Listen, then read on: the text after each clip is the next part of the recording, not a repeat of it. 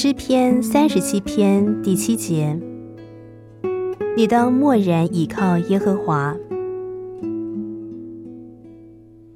现在是受难周，也可以称为安静周，有一种期待的气氛，好像我们在等待什么事情要发生了，也就是等待立圣餐日和受苦日即将发生的事。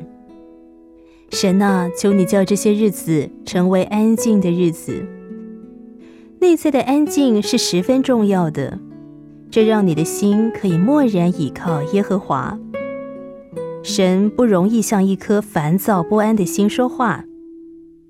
对一个神经紧张和心神分散的人来说，从神从永世所来的一切信息都不能留下印象。那些信息没有足够的时间和机会在你的心中留下印象，因此你的信仰生活变得肤浅空虚。主的赐福有如朝露，而露水在安静的夜间下降。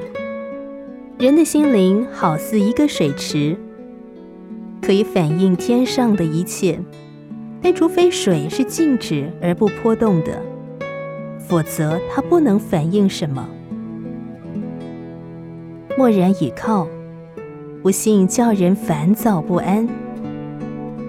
那些担心挂虑的人焦急而神经紧张，但倚靠神的人镇定而有信心。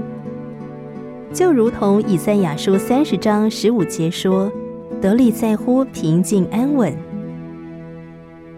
信靠神的人必不着急，学习信心的安静。我们要默然倚靠耶和华。